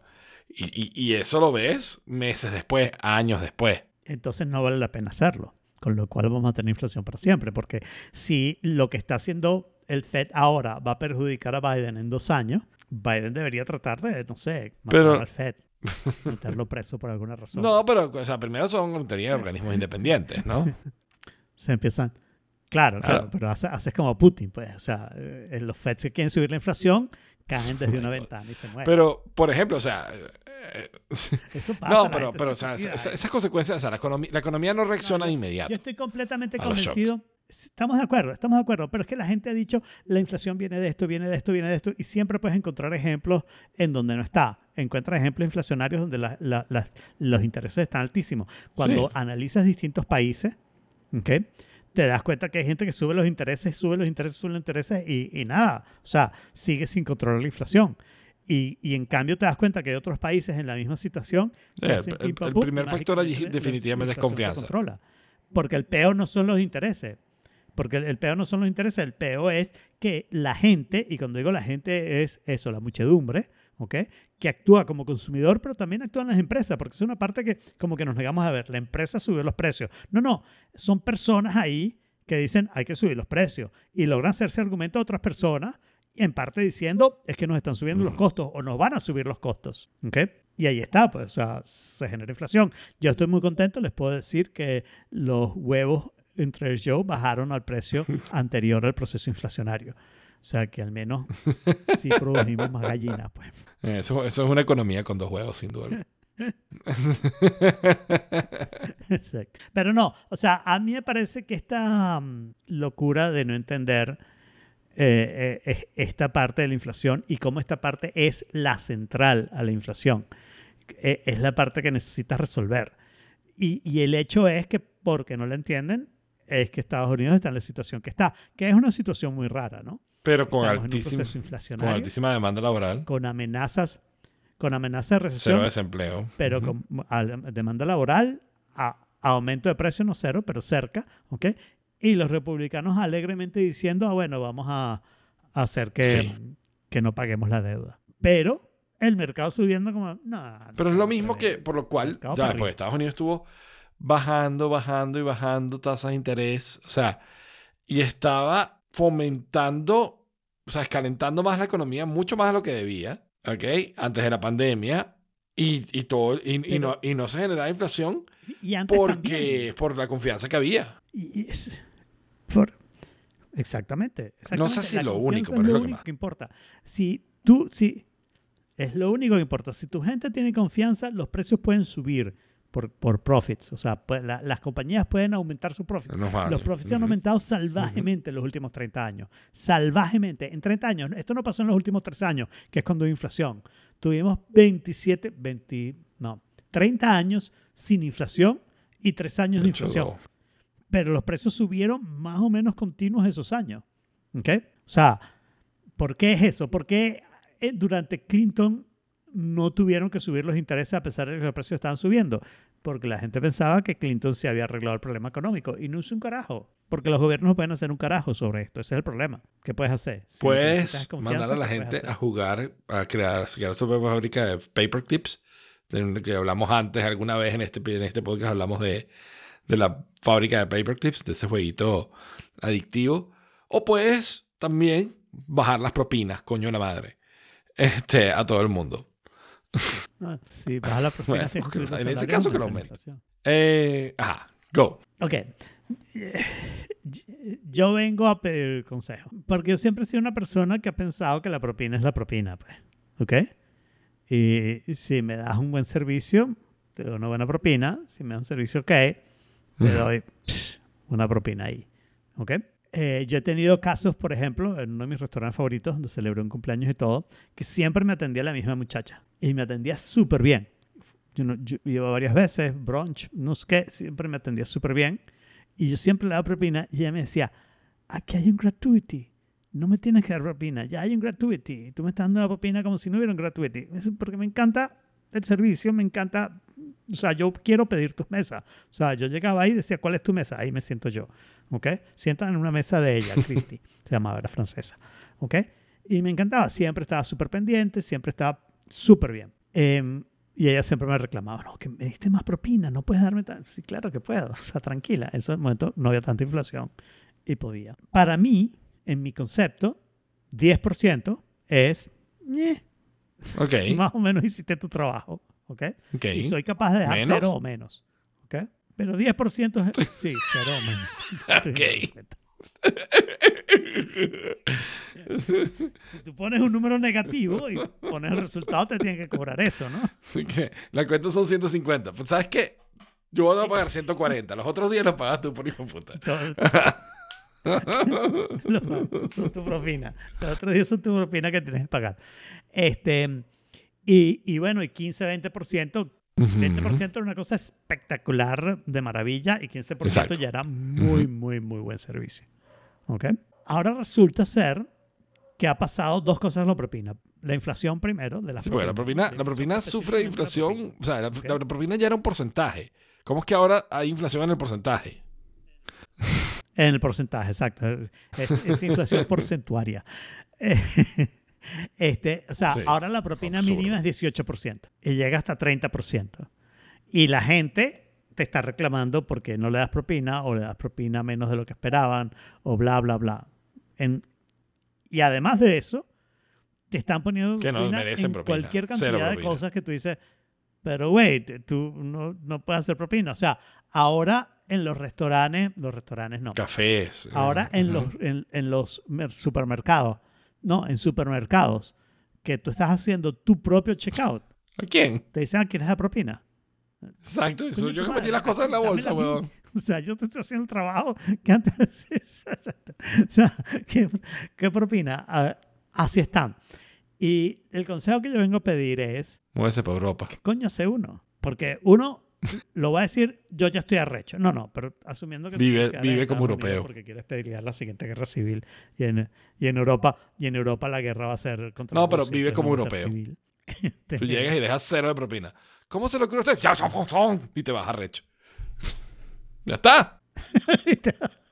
Sí, yo no quiero dejar cero de propina. Mi, mi decisión es, yo voy a hacer Claro. una regresión a, a la media, ¿ok? Ya Y voy a está. volver a hacer a mi actitud anterior.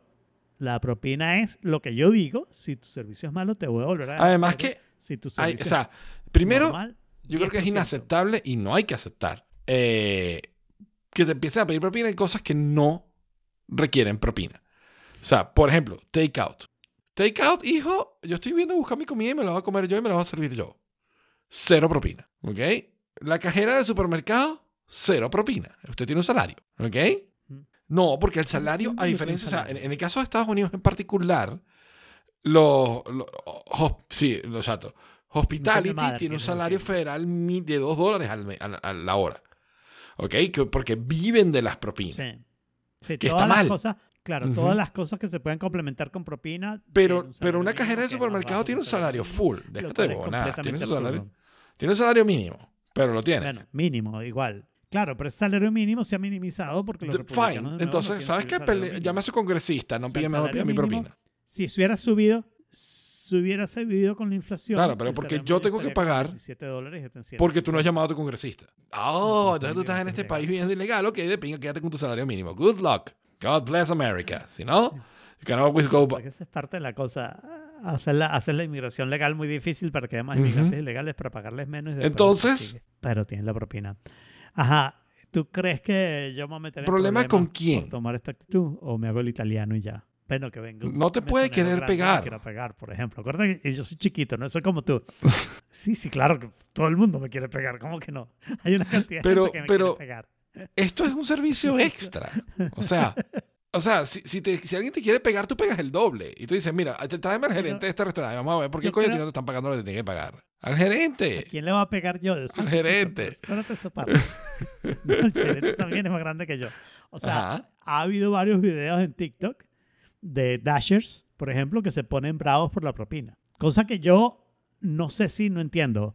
Se supone que tú viste eso antes de decir acepto el trabajo, ¿no? Exacto, pero es que yo pongo la with propina. the job. O sea, a ver, En mi cosa, pero no, pero yo no sé si es que no lo puedes ver. Ok.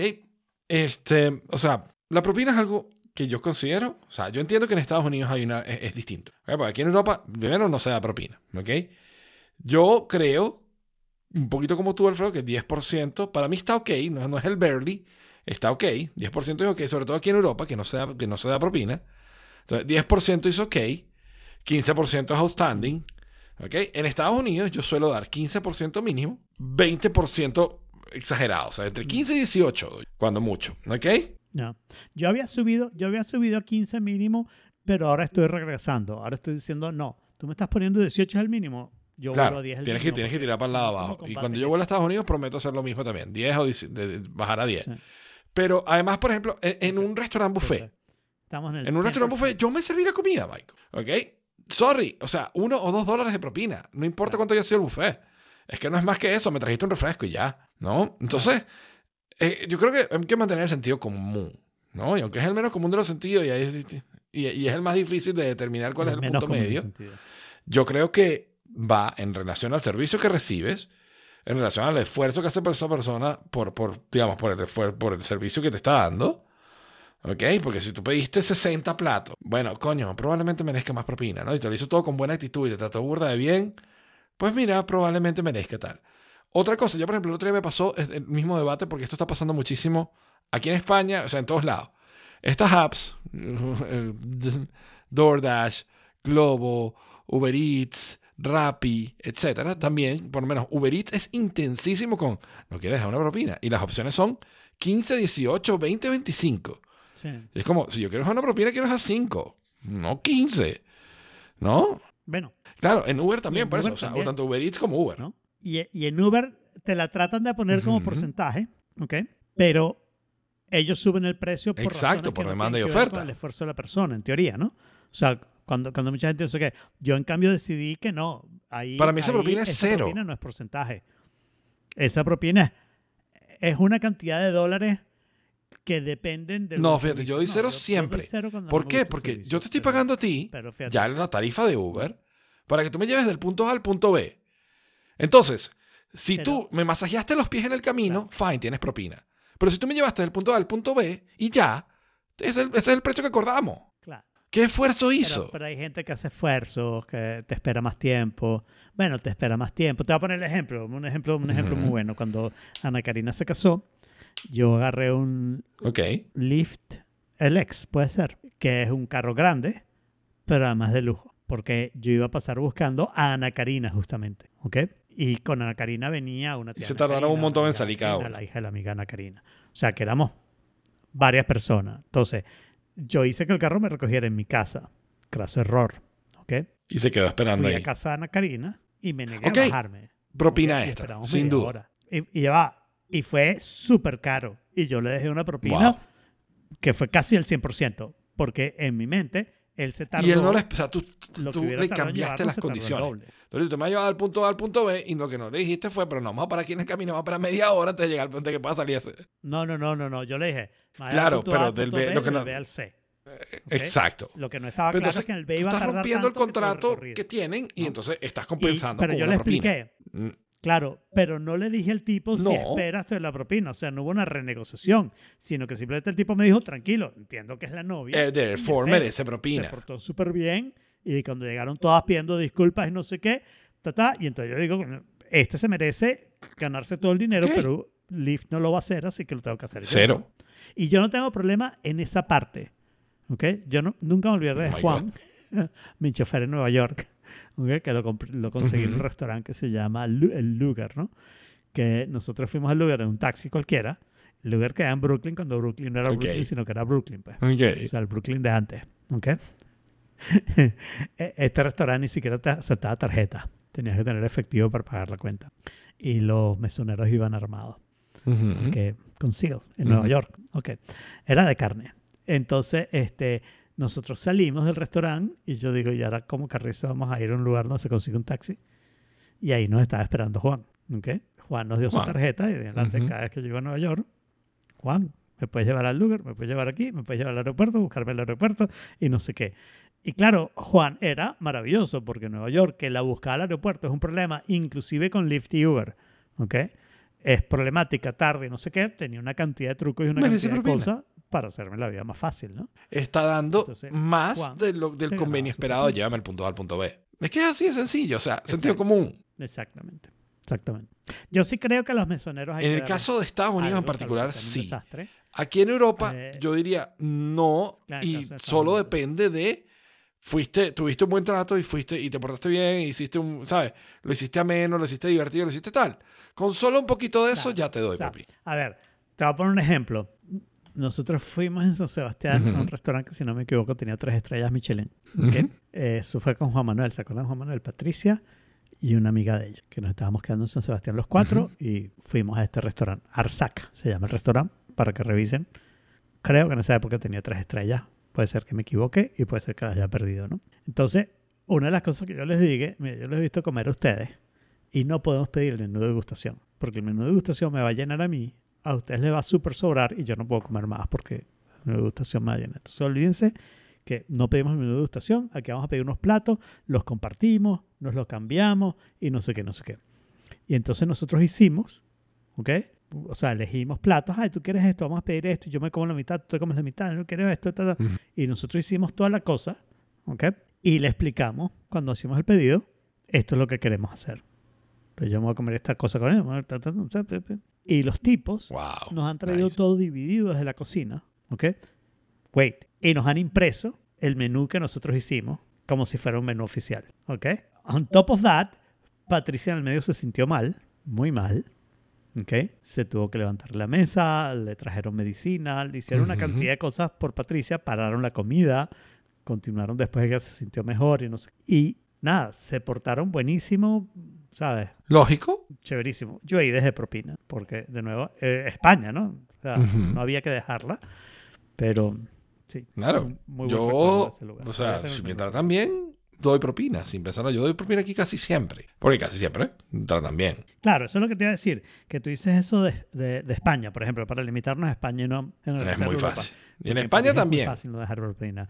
Este, a mí no me ha pasado. A mí me ha pasado que en España el servicio siempre ha sido plus. O sea, yo nunca he encontrado un lugar en España, no recuerdo. O sea, no, no sé- no se me viene a la mente un Hay, lugar en España. hay que llevarte a lugares más baratos. me sirvieron bien y ya. Sino el servicio siempre ha sido plus, siempre, pero es que inclusive en lugares baratos, el tipo te acerca, te habla, te cuenta, te dice, te no sé qué, no sé qué. Yo me acuerdo de un restaurante donde me dijeron, este, me preguntaron si quería... ¿Quieres super salad? ensalada, pues, claro. Y tú, yo no quiero la super rico. salad. No, que si quieres "No, super salad. ensalada". No, yo quiero la super salad. Do you want soup or salad? ok. No, no, no. En España, digo. En España hablábamos español los dos. Eh, que si quería una ensalada y no sé qué. Le digo, no, no, yo no, yo no quiero ensalada. Y dice, claro, es que no se puede comer verde porque lo verde engorda, me dice el mesonero. Si no, fíjese en las vacas lo gorda que están. Claro, está Ese bien. chiste se ganó una propina, yo lo siento, pero ese chiste se ganó una propina. Porque lo he repetido y le he sacado los jugos. Exacto, el copyright fue la propina. O sea, el copyright fue Licencia la para propina.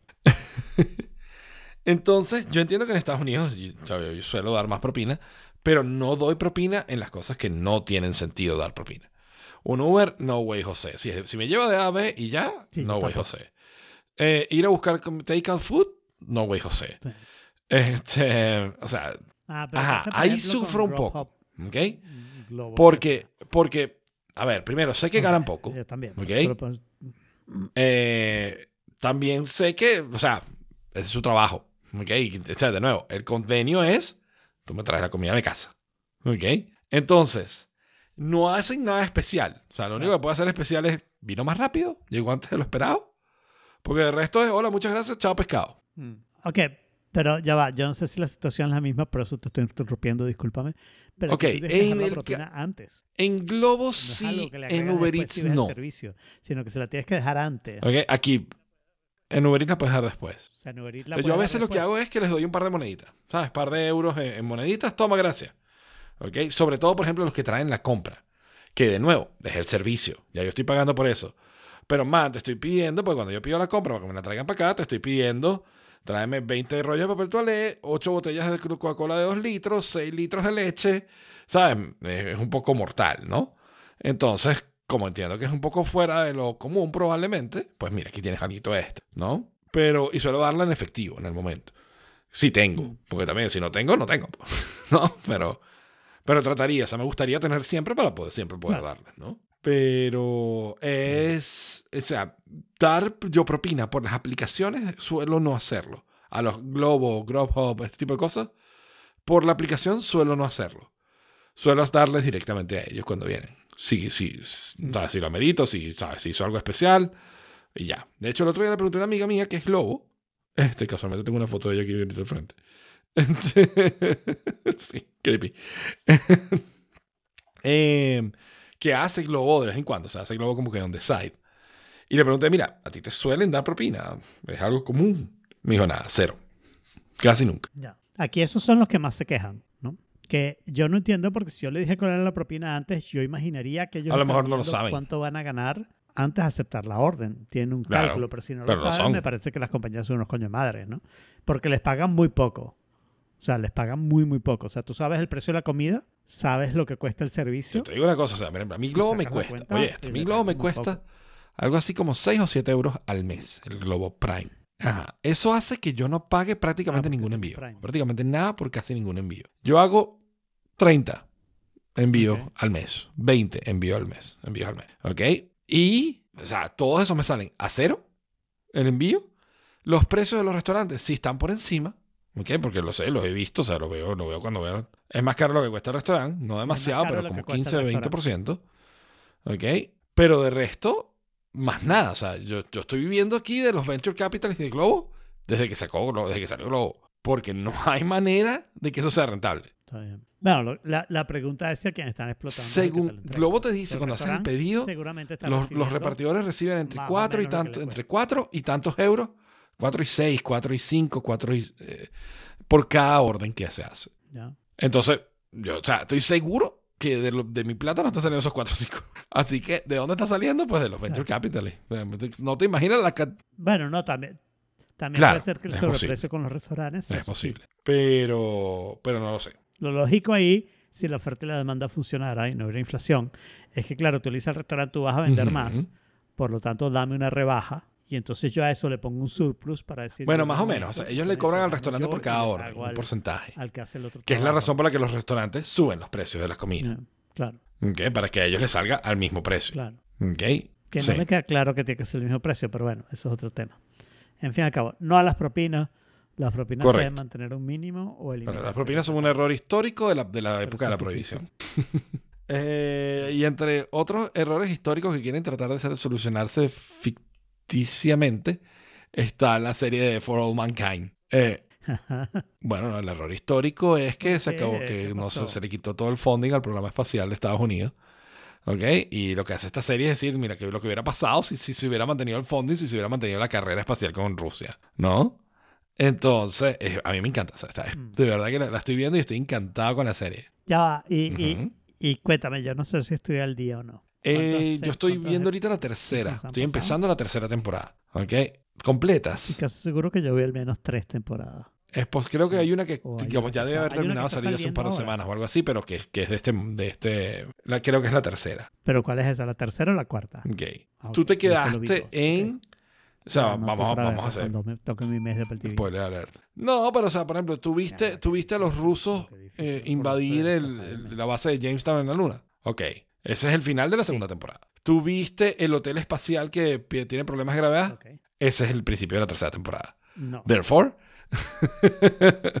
Ok. Ujú. Ok. Entonces tienes pendiente la tercera temporada, ya yo la acabo de empezar, está muy buena. Bueno, cuando se Exacto. Silo. bueno, pero es que Silo, acuérdate, también es Apple TV Plus. Claro. Yo Deberías aprovechar de ver For All Mankind ahorita. Eh, Silo, ¿qué te pareció, por cierto, todas estas? ¿Te gustó? Ah, no las has visto. Estás esperando que termine. Estás esperando no que visto, termine la para visto, poder controlar. leí los Ok, libros. ya entendí. Vale. Y yo no puse esto, que conste. Yo no puse Succession Season 3, Episode 9. Claro, pero me, de- me parece Critícame chimbo que no lo hayas puesto y te voy a criticar fuertemente. Porque tú me Ok. tienes que dar la felicidad de hacer el de la semana que viene, ¿ok? Que es el gran Ajá. final y se acaba esta vaina y ya sé que no lo vas a poder más nunca, ¿no? Pero me lo tienes, me tienes que dar eso. O sea, hemos hablado todo, tanto de Succession que, que me lo tienes que dar. Yo sigo sin entender esta trama con los candidatos políticos y no sé qué. Y el episodio de hoy, me parece, de hoy, del domingo, me pareció una pérdida de, de, mm, ¿cómo se llama? De, mm, de una situación que habían creado que estaba buena, ¿no? O sea, suponía que iba a haber una protesta en la calle y que los debía afectar de una manera. Y la verdad que los afectó muy poquito. O sea, al principio Kendall con la esposa que se va, ¿ok? Que final, metese. Exacto. Roman Deliberado. metiéndose con los de protesta y, Claro. eh, y nadie le entró a golpes, que es lo que debe haber pasado, ¿no? Al menos la policía, pues. Ujú. Si hubiera sido chévere que hubieran llevado preso por protestar en contra de su candidato, ¿no? Y, y un poco lo que pasó en este episodio es lo que te decía la semana pasada. Y ¿no? O sea, Schiff y, y Matson fueron al candidato republicano y le dijeron, pero aquí hay trato, puede haber trato. Y el candidato republicano, Claro. como político, digo, bueno, maybe puede ser, quién sabe, ¿no? O sea, que no, escoger un presidente No, el problema es que ellos se que gastaron el leverage. ¿no? O sea, el leverage que tenían era, podemos, podemos tienes. inclinar la elección a tu favor o no. Bueno. Lo hicieron y ya se gastaron él. Pero eso eso eso era un poco, eso Claro, un poco lo que te decía. ahí. Pues ese no es suficiente leverage porque no lo están escogiendo presidente. Lo están dejando ahí y está en el pasado para el momento que le está escogido presidente. Claro. Después, yo te prometo cualquier cosa con tal de ser presidente. O sea, es lo que hacen los políticos, ¿no? Dame tu voto. Entonces se puso, se puso, o sea, está interesante. Roman, el personaje de Roman, a mí me gusta, o sea, ¿sabes? Yo No. Uy, no, el personaje de Roman. Pero qué buena actuación, ¿no? No puedes hablar, eh, te pones a llorar. Es que no, pero es increíble Ok. el personaje, entonces, Pero, no me o sea, empieza el episodio Sorry. y viniendo del episodio pasado, montado en una nube. O sea, yo soy el elegido de mi papá, yo soy como mi papá, soy igual de vara, soy igual de tal. Y cuando se monta y, y- y se da cuenta de que su papá se murió y le vino y le pegó todo de coñazo, el colapso que es que regresó a ser un carajito de 3, 4 años. O sea, y, y es bárbaro, o sea, cómo se derrumba. Y yo creo que es eso lo que motiva al, al presidente a decir, ¿qué es este carajito qué? ¿Sabes? Y, y es lo que hace que esté, pues de hecho te muestran unas escenas donde los- ellos están viendo así como, ¿qué coño está pasando? ¿no? Y Matson ve la oportunidad también ahí, ¿no? Y entonces, Eh, no me parece que sea suficiente. Y después, me parece que todo esto viene de una escena que le dieron como mucha importancia, Sí. que es quién va a hablar en el funeral. Y Roman medio se colea en esta manera en que todo el mundo dice sí, pero no, no, pero sí. Yo no sé si, si tú, sé que la- yo- na- nadie dice nada, ¿no? Bueno, O sea, pero que es- no, es- es- sí, es- sí, sí, todos los diálogos de esa serie Nadie es... eso. Nadie, está, nadie está confirmando ni negando nada. Todos los diálogos son así. Exacto. Incluyendo dejar a Connor que arme el funeral y el carajo se gasta una millonada en hacer un mausoleo que, que bolas tienes tú. O sea, que es esa vaina, ¿no? Eh, bueno, o sea, todo eso es una locura. Eso, esa es la parte que yo no entiendo. Pero entonces le dicen a Roman y al final habló todo el mundo, hasta el tío. Entonces, esa escena fue inútil porque todos iban a hablar. Podían haber puesto, mira, vamos a hablar todos y ya, o que hable el que quiera. Y, y ya Claro. está, hubiera sido una escena súper corta y súper... Pero bueno, este, o sea, a mí me gusta, a mí me gusta el, el awkwardness, el cringe que te genera esta serie es algo que, que- que yo no había visto antes, me parece muy interesante. Eh, pues, pero sí, vamos a ver, o sea, la semana que viene termina, me parece que está ahorita em, todavía muy cruda para terminar, así que me huele que ese final le va a dejar muchos cabos sueltos todavía. La van a matar chimbo, y es lo que me preocupa. Sí, pero no bueno, la van a matar. Está bien, qué no- carajo. No, pueden hacer más. O sea, bueno, es lo que han hecho todo el tiempo. O sea, probablemente van a terminar Claro. con una escena en la que uno dice sí, pero muy- no, no, muy sí, Succession sí, pero todo. no. Muy bien. Y con eso, esto ha sido todo por esta vez. Otro tenedor al lavaplato. Y les invitamos a que continúe la conversación en theforking.place. Jorge, que está escuchando esto, espero, dinos qué opinas sobre las propinas en theforking.place. Y le damos gracias a, a, a Betina, a Sari, a Héctor, a Michael, a Titi y no sé quién más, pero todos los que estuvieron en el chat acompañándonos. Y nos vemos el próximo martes a las 5 de la tarde en Oh Fork It Barra Live.